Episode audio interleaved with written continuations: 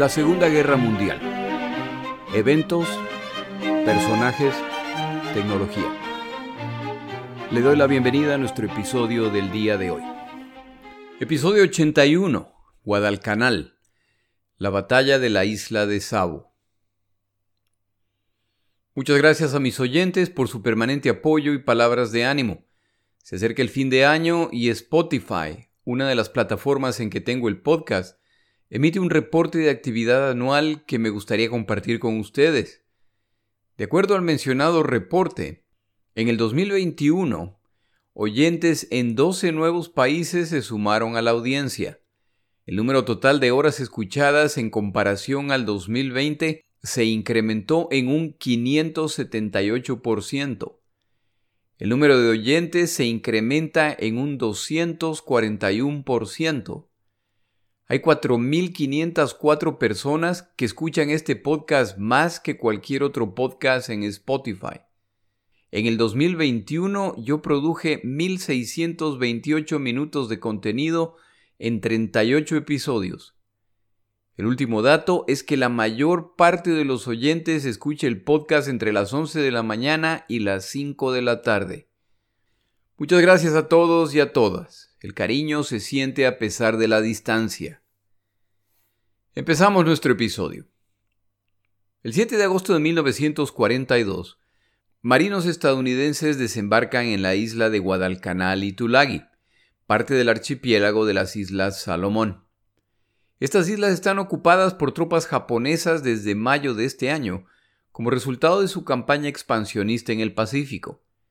A pesar del poco tiempo que han tenido los estadounidenses para preparar la operación llamada Torre Vigía, Watchtower, han pescado a los japoneses totalmente por sorpresa, por lo que los desembarcos en Tulagi enfrentan relativamente poca resistencia y los estadounidenses logran destruir todos los hidroplanos de exploración con los que cuentan los japoneses en esta isla. En la isla de Guadalcanal, los desembarcos se completan sin resistencia, por lo que a medida que avanza el día, Desembarcan todos los combatientes y las vituallas. Esta operación, sin embargo, no ha sido sin oposición. En un episodio previo detallaba la misión en que participó el aviador japonés Saburo Sakai, la cual, como se mencionó, fracasa rotundamente en cuanto al objetivo principal, el cual era destruir las embarcaciones de desembarco que se acercaban a Guadalcanal. Esta misión, sin embargo, no ha sido un desperdicio completo, como veremos más tarde. De hecho, tiene junto con los ataques del día siguiente un gran impacto en las acciones estadounidenses en Guadalcanal. En todo caso, los desembarcos estadounidenses han sido un éxito.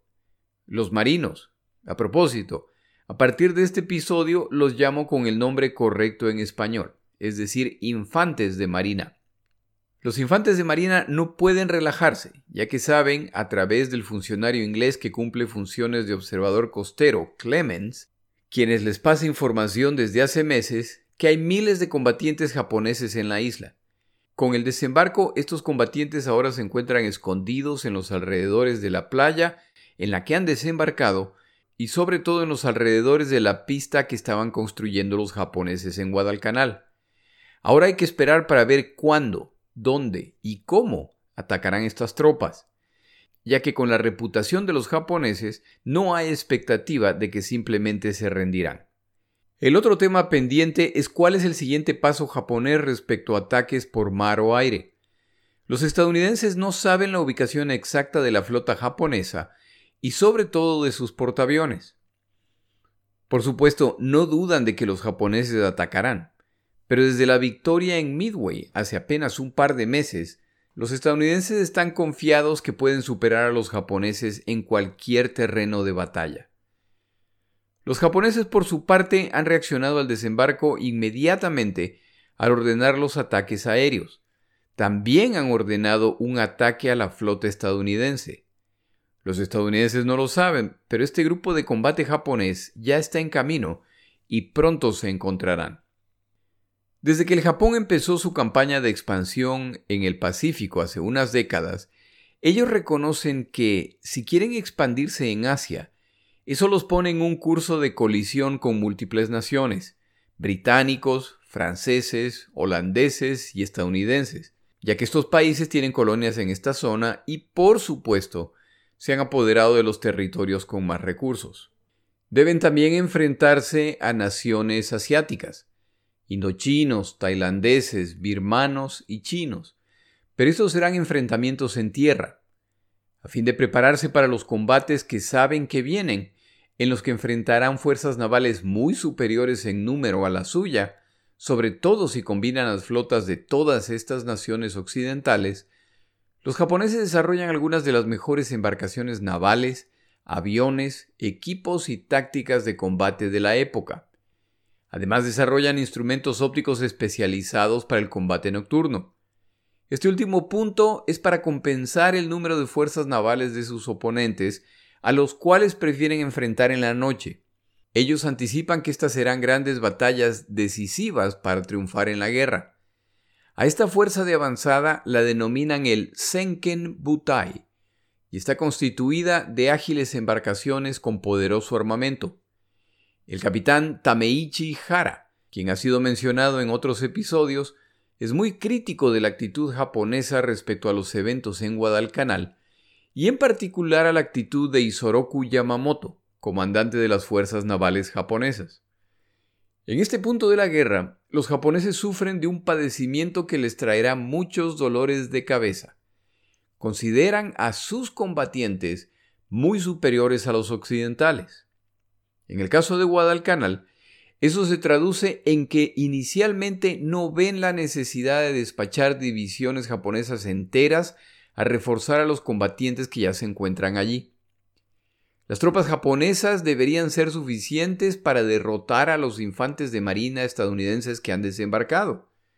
Para colmo, empieza a circular en Tokio un informe secreto de inteligencia que afirma que los estadounidenses han desembarcado alrededor de 2.000 infantes de marina en Guadalcanal y su tarea es destruir completamente la pista que construyen los japoneses para luego retirarse.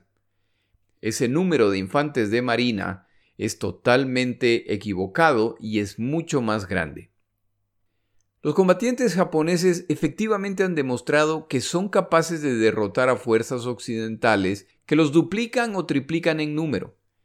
Pero el ejército no está bajo el control de Isoroku Yamamoto. Las fuerzas navales sí. El capitán Hara critica a Yamamoto por su respuesta parcial a los desembarcos estadounidenses en Guadalcanal. En su opinión, se envían fuerzas navales poco a poco, en vez de mandar una fuerza demoledora desde el principio para decidir la batalla. En su crítica Yamamoto utiliza un proverbio chino. Un león, al atacar a un conejo, lo hace con todas sus fuerzas. La idea del proverbio es que no hay que menospreciar al enemigo. Un conejo que sabe karate podría ser problemático. En opinión del capitán Hara, los estadounidenses sí muestran este principio en Guadalcanal y el Japón falla al responder de manera inapropiada y para cuando quieren hacerlo con la suficiente fuerza ya es muy tarde. El momento, por lo tanto, ha llegado. El desembarco en Guadalcanal y Tulagi requiere una respuesta inmediata y como probablemente habrá portaaviones estadounidenses en la zona, los japoneses planean ataques que llegarán en la noche. Por supuesto, tal como los estadounidenses, su plan funciona solo si no son descubiertos. Los japoneses, que no cuentan con radar naval, no saben que los estadounidenses sí cuentan con este equipo. La complicación adicional es que Guadalcanal y Tulagi son parte de un grupo de islas, por lo que aproximarse a ellas requiere pasar entre otras tantas islas, es decir, que hay que adentrarse en un pasaje, entre comillas, de islas, en que seguramente los estadounidenses los estarán esperando. Este escenario de combate también tiene la ventaja para el atacante al poder esconderse detrás de islas durante su aproximación. Por el lado estadounidense, las operaciones navales en alerta máxima han empezado desde el 6 de agosto, la noche previa al desembarco, ya que no saben si van a ser descubiertos. Este estado de alerta máxima continúa el 7 cuando se producen múltiples ataques aéreos durante los desembarcos en Guadalcanal. Ya estamos en el 8 de agosto. Los ataques japoneses durante el día se han repetido y las tripulaciones navales estadounidenses se acercan al agotamiento cuando ya completan 48 horas de alerta máxima. Llega la noche del 8 de agosto y comandantes y tripulaciones están listos para un descanso. Como anticipan que los japoneses vendrán desde el noroeste, disponen una defensa en dos líneas alrededor de una isla cercana a Guadalcanal llamada Sabo. Los infantes de marina que se encuentran en Guadalcanal han avanzado poco al concentrarse en mover las provisiones fuera de la playa. El equipo y las embarcaciones en la orilla esperan su turno para que se distribuyan las provisiones. Esta playa y sus alrededores están llenas de combustibles, munición, armamento de todo calibre y muchas provisiones más. La situación en la playa es caótica, ya que no cuentan con especialistas en este tipo de operación, al ser la primera operación de este estilo en esta guerra. Poco a poco se notan los cuellos de botella que han creado y lo inadecuado de las embarcaciones utilizadas. Uno de los problemas que enfrentan es que no cuentan con suficientes estibadores para mover todo el material. ¿Quién es responsable de mover todo este material? Es discutido entre los infantes de marina que están en la playa y el personal naval que los desembarca. El ataque japonés del 8 de agosto, al día siguiente del ataque en que participó Saburo Sakai, tampoco han tenido mayor impacto en el proceso de desembarco, entre otras cosas porque los estadounidenses los estaban esperando. Los japoneses saben que están siendo observados por observadores costeros australianos, pero entre tantas islas no saben dónde se encuentran estos observadores. Jack Reed, observador costero australiano, está basado en la isla de Bougainville, una isla al norte en un punto medio entre Rabaul, desde donde despegaban los pilotos de ataque japoneses, y Guadalcanal. Reed transmite el paso de aviones japoneses incluyendo el número de aviones y qué tipo de aviones. Esta información la transmite una hora antes de que lleguen a Guadalcanal. Los pilotos de caza de combate estadounidenses se ponen en camino a enfrentarlos. Las embarcaciones que participan en el desembarque se preparan para realizar maniobras evasivas y se van separando para esperar a los bombarderos. Cuando la misión termina, Jack Reed reporta a los estadounidenses el número de aviones sobrevivientes japoneses que vuelan de regreso a Rabaul. Este segundo día de ataque tampoco ha sido particularmente exitoso, pero han logrado torpedear al destructor Jarvis y un bombardero se ha estrellado contra una embarcación de tropas que continúa humeando. Sin quererlo, esta embarcación jugará un papel importante en unas cuantas horas. En este punto tomamos una pausa en nuestro episodio.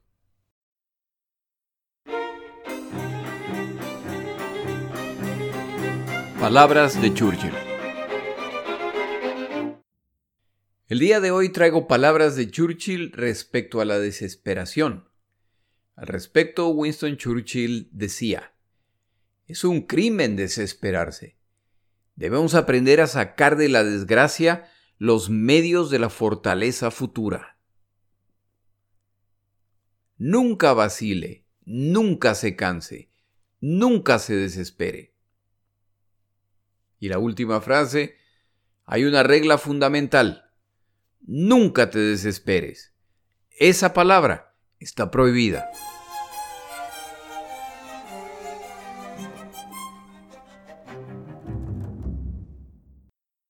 El almirante japonés Gunichi Mikawa ha sido recientemente nombrado comandante de la octava flota japonesa y se encuentra en Rabaul cuando se entera del desembarco estadounidense en Guadalcanal y Tulagi.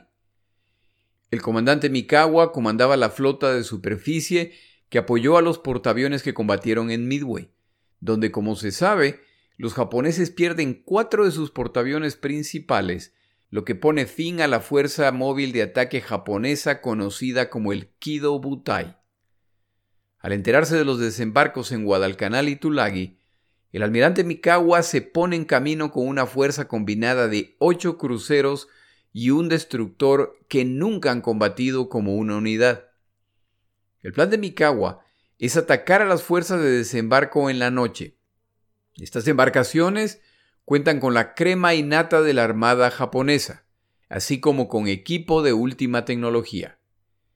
Los vigías japoneses de estas embarcaciones son escogidos por su impresionante vista, lo que complementan con el avanzado equipo de observación.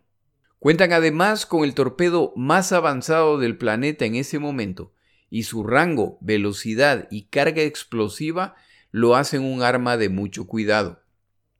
La fuerza de combate de Mikawa se pone en camino. El ataque debe empezar en la noche y terminar mucho antes de la mañana para poder alejarse lo suficiente para evitar el contraataque aéreo que lanzarán los estadounidenses desde sus portaaviones en cuanto amanezca. Por supuesto, para hacer esto, tienen que avanzar a sus posiciones durante el día, lo que incrementa la posibilidad de ser descubiertos y ser atacados desde los portaaviones estadounidenses. El plan de Mikawa es rodear la isla de Savo rumbo al sur, bombardear la playa en Guadalcanal, rodear nuevamente la isla de Savo y poner rumbo al norte y en ruta bombardear la playa de Tulagi. La fuerza de Mikawa es descubierta por un bombardero estadounidense B-17 y un submarino de la misma nacionalidad. Pero como se han movilizado en grupos más pequeños, ninguno le da mayor importancia a las embarcaciones descubiertas pero se asume que en el peor de los casos los japoneses atacarán al día siguiente. Por otro lado, hidroaviones estadounidenses que volaban desde distintas islas y tenían como tarea patrullar la zona noroeste de Guadalcanal, ese día no pueden despegar por mal clima, pero no reportan esta novedad por lo que en Guadalcanal se asume que los vuelos se han producido y no han avistado nada. La realidad es que, si esos aviones hubieran despegado, hubieran visto la fuerza de Mikawa que se acercaba a Guadalcanal al final del día. Empieza a oscurecer y los cruceros y destructores estadounidenses se dirigen a sus puntos de patrullaje. Se ubicarán al norte y al sur de la isla de Savo. Los destructores Blue y Ralph Talbot, que cuentan con radar, serán la avanzada para detectar la presencia de embarcaciones enemigas. Los estadounidenses han ubicado sus embarcaciones en el punto preciso para descubrir este ataque, lo que combinado con el radar debe darles la clara ventaja.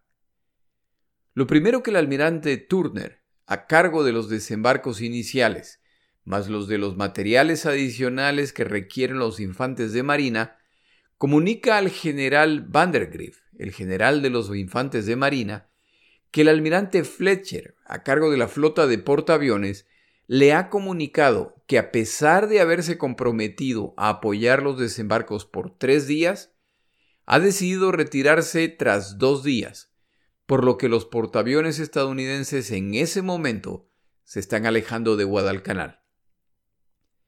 El almirante Fletcher hasta el día de hoy es criticado por sus acciones. El comandante Vandergrift, a cargo de los infantes de marina que han desembarcado en Guadalcanal, en sus memorias describe la decisión de Fletcher como un acto cobarde.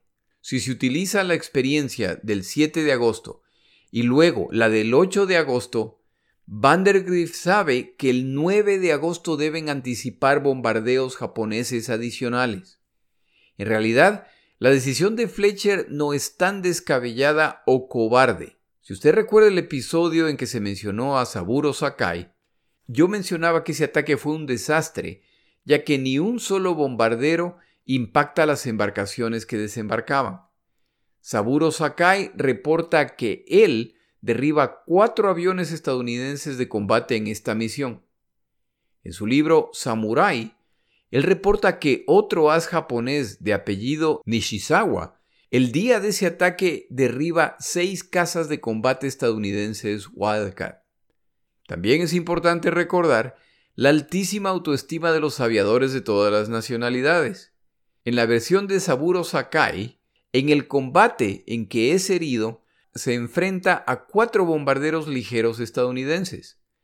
En algunas versiones estadounidenses, este enfrentamiento fue entre un bombardero ligero y el cero de Saburo Sakai. Por supuesto, alguien miente en este evento. O Sakai, que dice haber enfrentado a cuatro aviones estadounidenses, dos de los cuales derribó, o la del piloto estadounidense, que dice haberse enfrentado uno a uno contra un cero japonés al que derriba.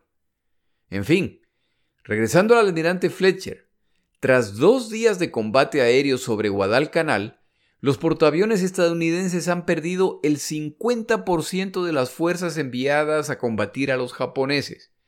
Por favor recuerde que los portaaviones no envían la totalidad de sus fuerzas.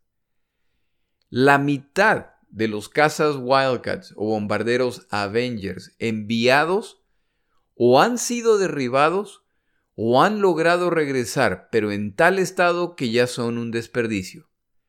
Considere esos números. Si cada vez que envía sus fuerzas a combatir el 50% son eliminadas, es solo cuestión de días para que sean totalmente neutralizadas. Si Fletcher y sus portaaviones se quedan sin aviones, entonces no pueden ni defender Guadalcanal ni defender los portaaviones, por lo que Fletcher toma la decisión de retirarse un día antes de lo acordado. Repito, la decisión de Fletcher es polémica, pero no es que carece de una cierta lógica. La ausencia de los portaaviones de Fletcher quiere decir que las embarcaciones de desembarco deberán alejarse de Guadalcanal a fin de evitar ser hundidas por los bombarderos japoneses, lo que por supuesto incrementa la sensación de abandono que sienten los infantes de marina al enterarse de que estas embarcaciones los están abandonando. Ya pasa la medianoche el 8 de agosto y hasta este momento todo promete tranquilidad. La realidad es que se acerca una noche terrible. Yo he leído los detalles de esta batalla en distintos libros e incluso hoy no tengo una idea clara de por qué pasa lo que está por pasar, pero le doy una combinación de versiones que he leído y opiniones personales. El radar naval es un invento nuevo, el cual ha demostrado su altísima importancia entre los británicos que lo consideran un arma fundamental. Entre los estadounidenses y a nivel naval, es más bien una novedad que, sobre todo quienes toda su vida militar han seguido tácticas de defensa y ataque que no requieren el radar, se resisten a confiar en este nuevo invento. La versión del radar que tienen las embarcaciones en Guadalcanal es una versión ya obsoleta de mucho menos alcance que la más moderna que han instalado en los portaaviones y en los acorazados. Es importante recordar que los contrincantes no saben con qué herramientas tecnológicas cuenta el otro. Los japoneses solo sabrán de la existencia del radar en embarcaciones estadounidenses años después del final de esta guerra. Como los estadounidenses tampoco saben con qué cuentan los japoneses, hay comandantes estadounidenses que creen que las ondas del radar son similares a si uno estuviera utilizando una luz para encontrar al enemigo. La luz me ayuda a encontrarlo, pero también delata mi posición. Asumiendo que la situación es similar con el radar, algunos comandantes deciden apagar sus radares.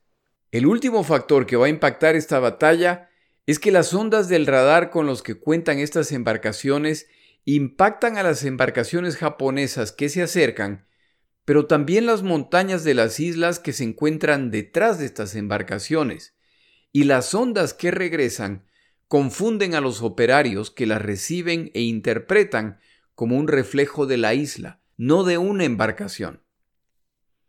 Como se imaginará, esta larga explicación es el preludio de que se viene un desbarajuste, el cual relato a continuación. Avanza la noche sin mayores novedades, hasta que a la una y cuarenta de la mañana en Guadalcanal se escucha el motor de un avión. Claramente no se trata de un bombardero ni siquiera de un caza. Es obviamente el motor de una avioneta de exploración. Un observador en un destructor estadounidense reporta a su capitán que los aviones exploradores estadounidenses han aterrizado hace muchas horas por lo que tiene que ser un avión enemigo. Pero el avión que se acerca viene con las luces encendidas lo que sería suicida si este avión fuera japonés. Tiene que ser un avión estadounidense que ha encendido las luces para evitar que le disparen. De repente este avión se acerca, suelta un par de bengalas que descienden en paracaídas hasta llegar al mar. Algunos disparan al avión con poco convencimiento. Nadie quiere arriesgarse a derribar un avión del propio bando. El piloto continúa su camino hacia el oeste y desaparece. Nadie tiene la menor idea de lo que ha pasado, excepto el piloto. Este avión de exploración japonés, tripulado con alguien con una sangre fría que da susto, ha decidido llegar hasta la ubicación misma enemiga para soltar sus bengalas, y como sabe que el sonido del motor lo delatará, decide encender las luces para confundir al enemigo. Si el plan funciona, logrará su objetivo. Si el plan falla, estará muerto en unos segundos.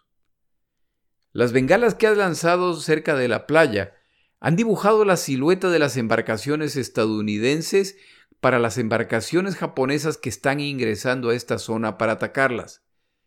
Los japoneses a la distancia ya saben que hay navíos de guerra estadounidenses en la zona. Los navíos de guerra estadounidenses, por su parte, han sido distraídos por este avión que los ha delatado. Alguien puede estar preguntándose cómo es que este avión está volando en la noche si ya se ha dicho que los aviones de combate son inútiles en la oscuridad. Qué bueno que preguntaran, les explico. La avioneta que ha sobrevolado la playa de Guadalcanal puede hacerlo porque es una pequeña nave que es parte del equipo de un crucero, por ejemplo.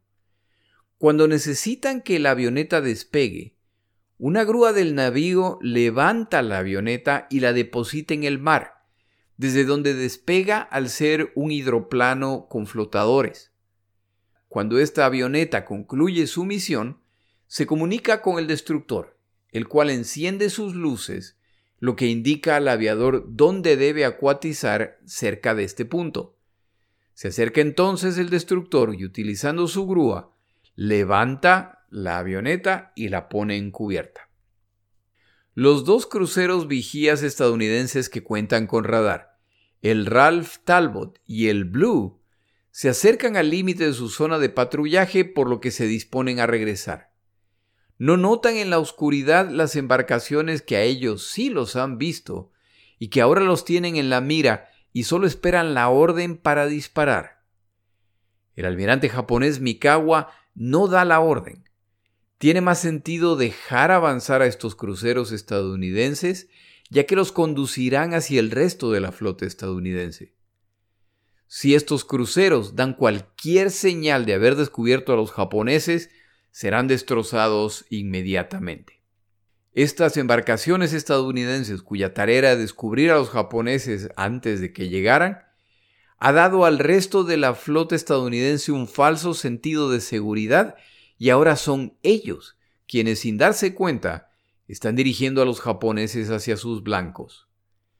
A medida que se acercan a Guadalcanal, una embarcación de transporte estadounidense atacada ese día por bombarderos japoneses todavía humea cerca de la playa, y al igual que las bengalas de la avioneta japonesa, han delatado la posición de la flota estadounidense al desdibujar sus siluetas en la noche.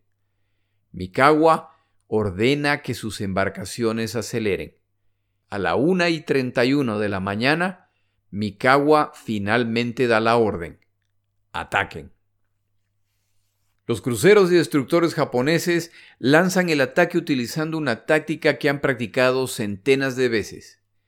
Al recibir la orden de Mikawa, no disparan sus baterías principales.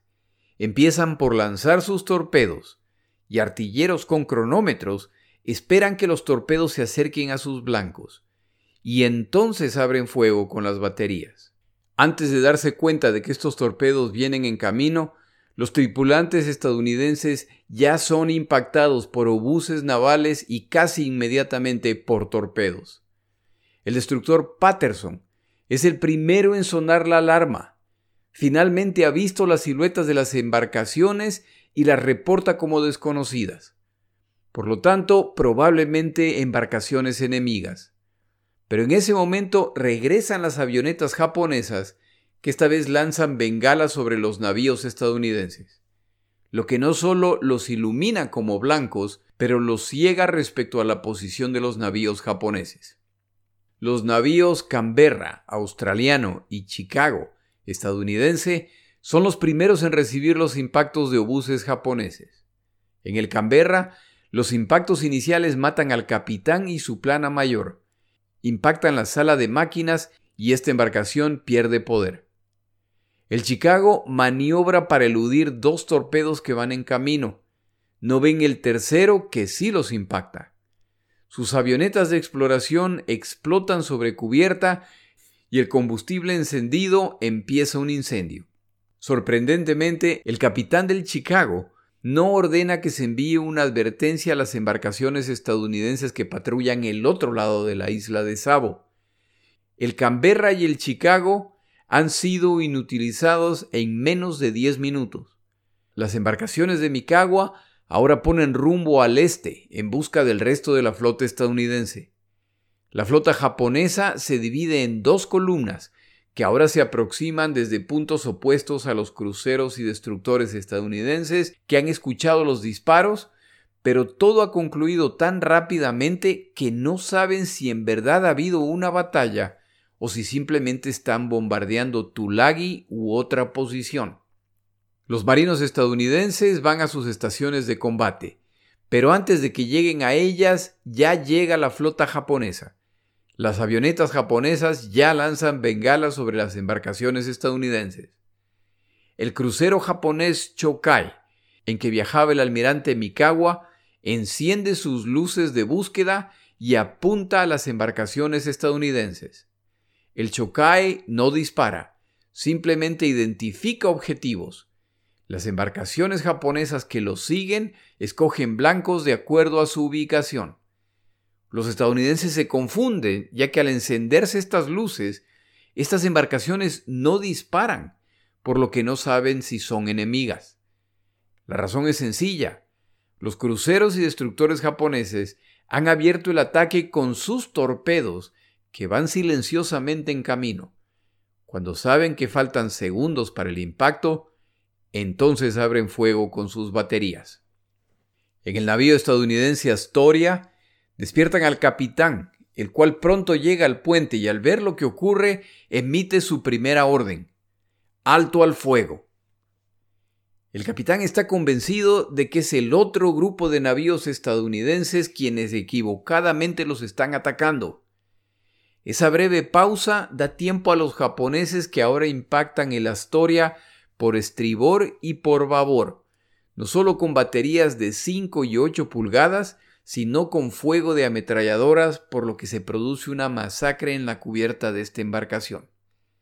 Los incendios pronto llegan a las cubiertas inferiores y al poco tiempo el Astoria está inmovilizado en el agua. El navío Quincy sufre una suerte similar, pero no antes de impactar al navío japonés Chokai, causando un fuego de cubierta cerca de la ubicación del almirante Mikawa. El Quincy intenta evadirse, pero es impactado por dos torpedos japoneses y se queda sin propulsión. Fuego preciso de las baterías japonesas ahora destrozan el puente, matando al capitán y a sus oficiales. Como los oficiales han muerto, no hay quien pueda dar la orden, pero la inclinación de la embarcación deja claro que es hora de abandonarla e intentar salvar la vida. Un poco después de las dos de la mañana, el Quincy se ha hundido. El navío estadounidense Vincennes de repente rodeado por la luz de faros de búsqueda desde distintos puntos. Su capitán vacila para evitar atacar navíos amigos. Considera que debe ser un error.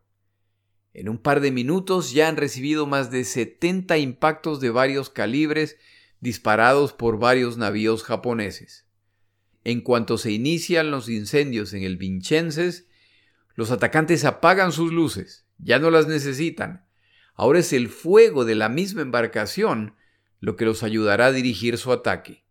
Tal como en el resto de los casos, los impactos de batería son seguidos casi simultáneamente por impactos de torpedos. El capitán sabe que el nivel de daño sufrido en su embarcación no es reparable, por lo que ordena abandonar el barco. Un poco después de las dos de la mañana, el Vincennes se hunde. Una vez concluida la masacre, los cruceros y destructores japoneses ponen rumbo al norte, y ahora se acerca al destructor estadounidense Ralph Talbot, que regresa de su patrulla e intenta sumarse a los combates. No saben que van en dirección a la flota japonesa que ya ha terminado esta parte de su tarea. De repente, esta embarcación también se ve cubierta por luces de búsqueda desde varios puntos y pronto sufre la misma suerte del resto de las embarcaciones que han encontrado los japoneses. Se salva de la destrucción total al iniciarse un chubasco inesperado que cubre a esta embarcación. Todos los navíos aliados que los japoneses han encontrado han sido o seriamente averiados o hundidos, y sus embarcaciones solo han sufrido daños menores. En una batalla de apenas 30 minutos han hundido cuatro cruceros, tres estadounidenses y un australiano, y averiado seriamente un crucero y dos destructores. Ningún navío japonés es hundido, aunque el crucero Kako es hundido dos días más tarde al ser torpedeado. Esta es la mitad de la misión de Mikawa y su fuerza de ataque. La segunda parte es bombardear las playas en que han desembarcado los estadounidenses. Pero Mikawa no cumplirá esta segunda parte de sus órdenes. Mikawa sabe que tiene tiempo limitado. Debe iniciar su escape con suficiente tiempo para eludir el ataque aéreo que lanzarán los portaaviones estadounidenses en cuanto la luz del día lo permita. Mikawa, por supuesto, no puede saber que el almirante estadounidense Fletcher ha ordenado que los portaaviones se retiren. A Mikawa le juega una mala pasada la falta de veracidad de los reportes japoneses. Si recuerda el episodio de Saburo Sakai, ya se mencionó que los bombardeos han sido un fracaso. El bombardeo japonés del día siguiente también ha sido un fracaso. Pero la versión de estos ataques sigue cambiando a medida que avanza en la cadena de mando japonesa, y la versión que le llega a Mikawa es que los bombardeos japoneses de los días previos han sido un éxito rotundo por lo que las embarcaciones de desembarco estadounidenses han sido destruidas. La realidad es que la playa está llena de provisiones que los estadounidenses no han podido mover y de infantes de marina que están o en la playa o cerca de la playa. Además, la flota de desembarco estadounidense, incluyendo los transportes, sigue ahí. Si el almirante Mikawa hubiera decidido acercarse a la playa para bombardearla, hubiera descubierto a los navíos de desembarco estadounidenses y hubiera causado un daño irreparable a estas fuerzas estadounidenses, ya que las embarcaciones cruciales en esta operación no son los navíos de combate, son los transportes. El almirante Mikawa sobrevive la Segunda Guerra Mundial, y respecto a este evento, hasta su vejez mantendrá su posición. Él cumplió su misión basado en la información que le proporcionaron. El grupo de combate liderado por Mikawa finalmente se aleja. Se van felices. Han alcanzado una victoria impactante y han completado su misión. Al haber participado en la batalla de Midway, Mikawa ha sido testigo del devastador impacto del poder aéreo y no está dispuesto a arriesgar un desastre luego de una victoria brillante. Sus embarcaciones ponen rumbo a Rabaul antes de que amanezca.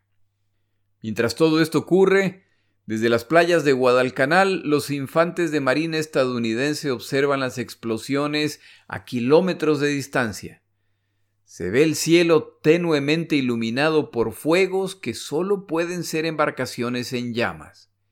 Estas escenas se repiten a lo largo de la noche y ellos festejan. Sin duda, tal como lo han hecho en tierra, la Marina estadounidense le está dando una lección a la Marina japonesa.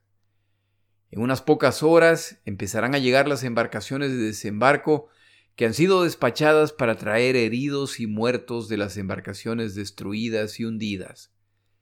Más tarde ese mismo día, los navíos de desembarco y sus escoltas de combate levantarán anclas y se retirarán de Guadalcanal. Tras el ataque de la noche previa, y con los portaaviones de Fletcher retirándose de la zona, no existe garantía de que estas embarcaciones no serán pronto destruidas.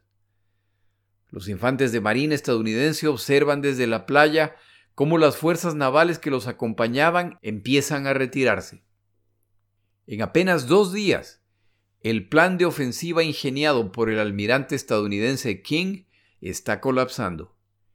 Como faltan alrededor de tres meses para el desembarco aliado en el norte de África, que se ha relatado en otros episodios, y faltan semanas para el desastroso desembarco aliado en Dieppe, Francia, este, el primer desembarco aliado de la Segunda Guerra Mundial, está en riesgo de convertirse en un fracaso, al perder los estadounidenses el 50% de todos los aviones enviados a combatir a los aviadores japoneses y al perder entre hundidos y averiados seriamente siete embarcaciones en apenas una noche de combates navales, en realidad en solo 30 minutos.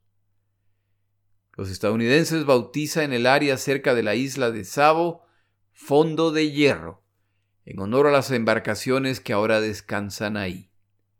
Estas pérdidas son insostenibles y los estadounidenses deberán hacer cambios inmediatamente o resignarse a abandonar Guadalcanal.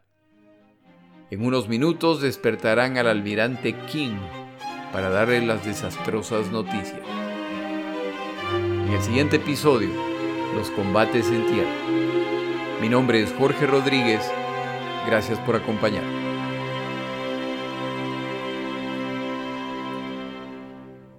Para información adicional respecto a este episodio, las notas de este podcast que incluyen la narración de este episodio, así como acceso a resúmenes, videos, documentales y materiales adicionales gratuitos disponibles en el Internet, por favor vaya a Amazon y busque el libro La Segunda Guerra Mundial, Eventos, Personajes, Tecnología.